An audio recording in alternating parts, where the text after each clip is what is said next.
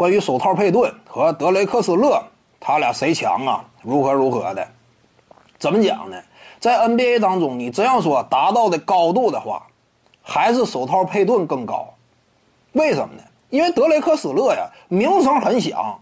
当年呢，因为自己呀这样一种独特的啊赛场魅力，呃，他属于早期的那样一种控球前锋啊，组织前锋的这样一种角色。赛场之上打出，我要是没记错，二十五加六加六，在那个年代呀，挺亮眼。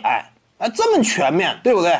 有点场上魔术师的那样一种感觉，再加上进攻端火力也够，备受期待，甚至一度呢与迈克尔乔丹篮球之神比肩。这个在一定程度上使得他的知名度呢特别高。但是说实话啊，赛场之上客观取得的成就有限，德雷克斯勒真是有限。你看他入选的最佳阵容次数也非常少，很可怜。相比之下，你要说手套佩顿的话呢，你不要低估佩顿啊。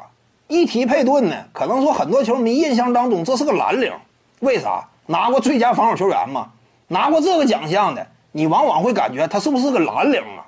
你包括戈贝尔之类的，对不对？但其实佩顿真就不是蓝领，他进攻端属于哪种呢？呃，属于早些年那会儿联赛当中也是比较稀有的进攻火力比较凶悍的控球后卫。他属于说攻守一把抓，防守端控球后卫位置之上。最顶尖的防守战斗力，进攻端呢，在那个时代也是很突出的。巅峰期场均二十加，你说这是个纯蓝领吗？他也不是那种啊，场均七八分靠防守著称的那样一种角色控卫啊，不是，他是真正球队核心领袖的那种控卫，达到的层次与高度啊，以控卫身份拿下最佳防守球员奖项。你要清楚那个时代呀，篮下是可以蹲坑的，对不对？大中锋的时代。大中锋，啊，争夺什么最佳防守球员非常有优势，因为啥？飞板体系你就清楚，谁在赛场之上防守端作用最大，往往是内线。在那么一个时代，他能以控卫的身份拿一个最佳防守球员奖啊，可以说虎口拔牙。那这种成就就挺高的，防守端达到的成绩呀，那不可小视。进攻端呢，也有足够强的火力。综合而言呢。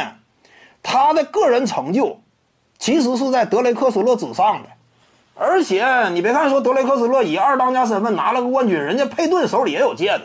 虽然说，呃，位置角色相对于你呢，要相对来说边缘一些。那在热火队那个时期嘛，那甭管咋地，人家也有戒指。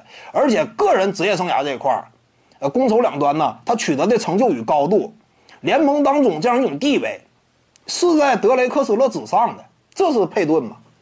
徐静宇的八堂表达课在喜马拉雅平台已经同步上线了。各位观众要是有兴趣的话呢，可以点击进入到我的个人主页当中，在专辑页面下您就可以找到它了。